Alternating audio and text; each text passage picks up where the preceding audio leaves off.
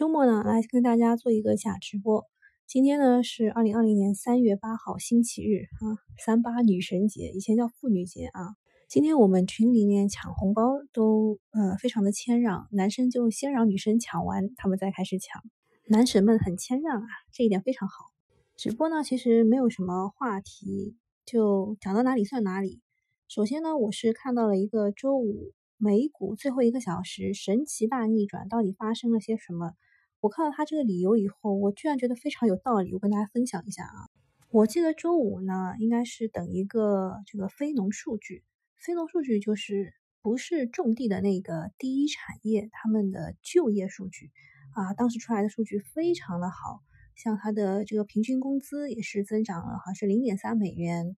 然后这个就业人口好像也是增长了，好像是挺多的，十万还是五万，我一下子忘记了啊，就是非常的好。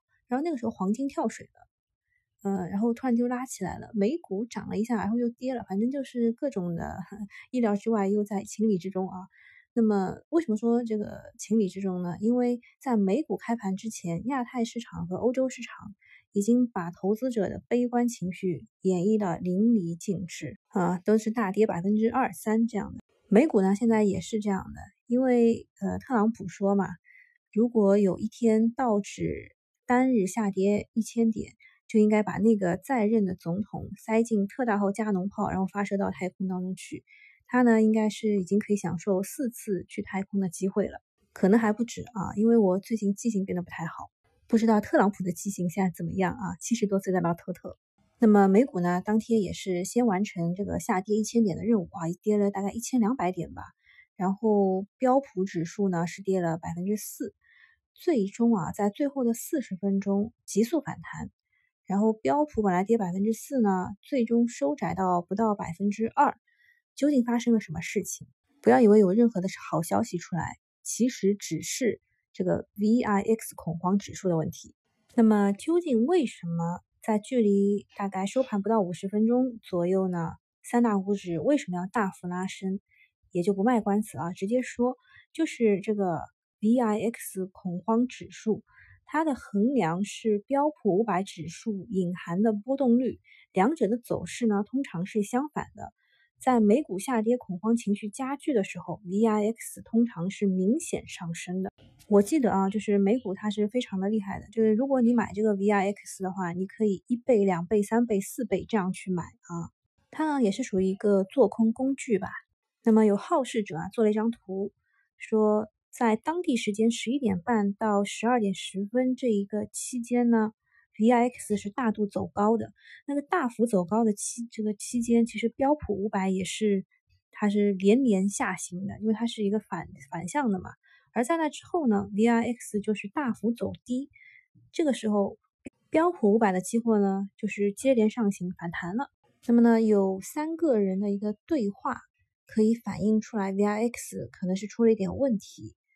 呃，我先说一下啊。当中是 X、Y、C 这三个人的代号，其中 X 曾经在芝加哥商品交易所做过期权交易员，所以我们先看 X。X 说，十五分钟前在标普指数期权的巨坑中，有人被抬了出来，他彻底爆仓了，清算所清算了某个位于芝加哥的做市商的资产。Y 说，我的天呐！我觉得啊，这应该是拿着 VIX 空单的人啊被抬出去了，因为 VIX 这个恐慌指数，他们觉得不可能涨这么高，对吧？然后这个 X 又说了，那他们的爆仓导致了 VIX 的严重失衡，然后就眼睁睁的看看着他们爆仓，对吧？他说，呃，这个 X 说，我之前供职的那家投资机构在 VIX 达到三十二的时候就爆仓了，现在。一家同等规模的机构在 VIX 达到四十八的时候也爆仓了。这一家最新爆仓的应该是芝加哥的第四大的做市商，呃，就是可以查到的消息。VIX 的这种飙升幅度和标普五百指数下跌的速度是深度不匹配的。其实呢，就是持有空单的这些人爆仓了，所以 VIX 就一下子突升了，十四天波动率都到百分之六十了。VIX 呢也是可以做多和做空的，那空头爆仓了，那多头不就是玩命的往上干吗？呃，强平的时间点就是十一点半，伴随着平仓的进行，VIX 就进一步的被推高，在强平结束后，VIX 就开始回落。之所以出现这个结果呢，按照我们这个爆料人 X 的说法，很多人会不管市场市场的状况如何，都会保持一定的 VIX 的空头仓位。尽管上周已经吃了苦果，但似乎还没有吸取足够的教训。那为什么要跟大家谈这个呢？就是很多人都说啊，我要去做空，怎么样？有可能你会被多空双杀哦。然后也像我周五说的，比如说你左手拿老基建，右手拿新基建，有可能也要左右吃面啊。好，这个话题总结一下，为什么要跟大家说美股它为什么要拉尾盘，最后四十分钟拉上去，就是想告诉大家，就是即使我们 A 股高开了，或者是呃，就是就是上冲了，但其实哈，他们美股。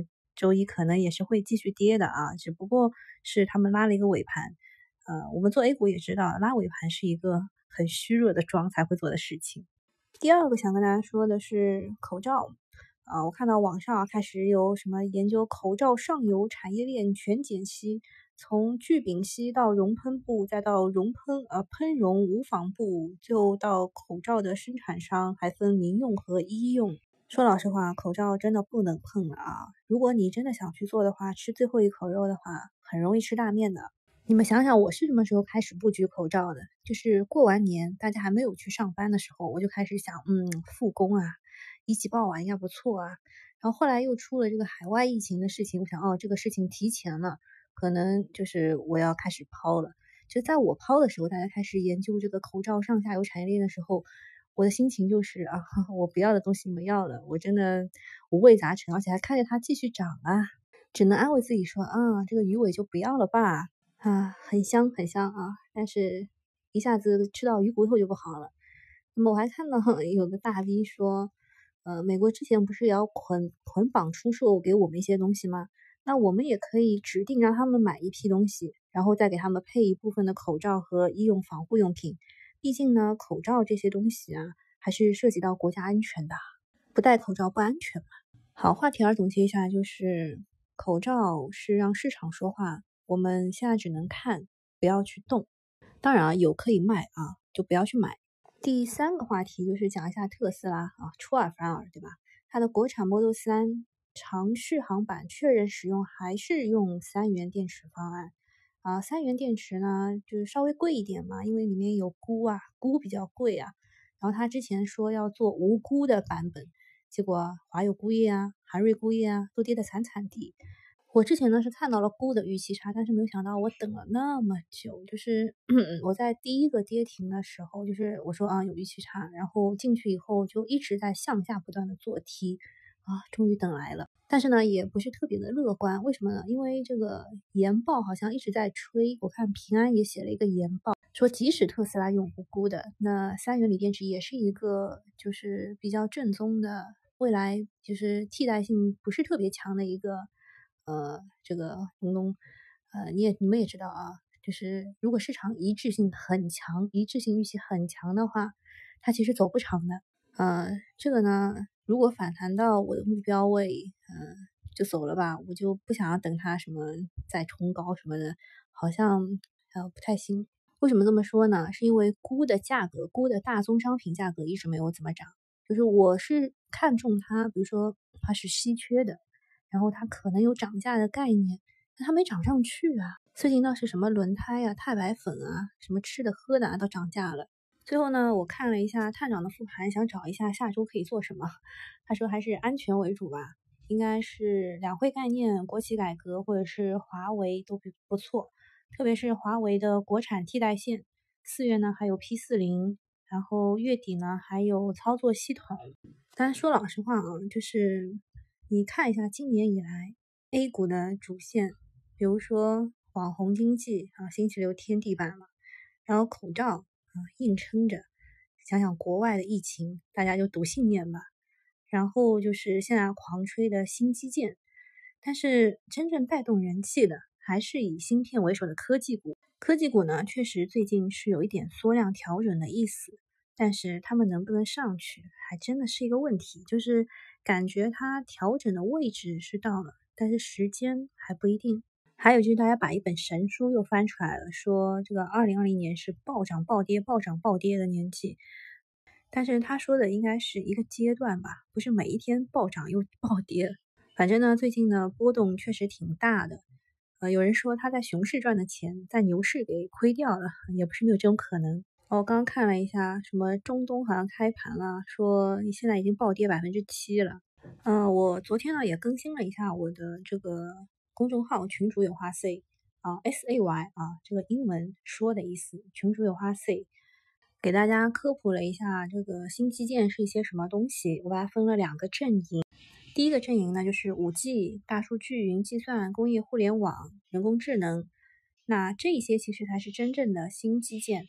我是按照顺序排列的，前三项都是为了第四项人工智能服务的。其中呢，五 G、大数据、云计算已经炒过一波了。那么工业互联网和人工智能呢？呃，其实我看周五还是有资金在做的。可以考虑快进快出做一下。那阵营二呢，就是新能源汽车充电桩、特高压、高铁、高速铁路和轨道交通这一块。这个呢，我觉得应该是老基建的升级版，就是让大家能够更方便的出行，使用更清洁的能源。那么当中，新能源汽车和特高压已经炒过一波了。嗯，下周可能会考虑做一下什么城际高铁或者是什么轨道交通。啊，算了，这个老基建我也不是很在行，就放弃吧。最后的最后呢，跟大家说一个笑话，说终于又接到了诈骗电话，激动的舍不得挂，他们都复工了，一切都在往好的方向发展。我看了一下啊，湖北地区除了武汉，已经有三天好像是零这个确诊了。那加油武汉，加油湖北，加油中国，拜拜。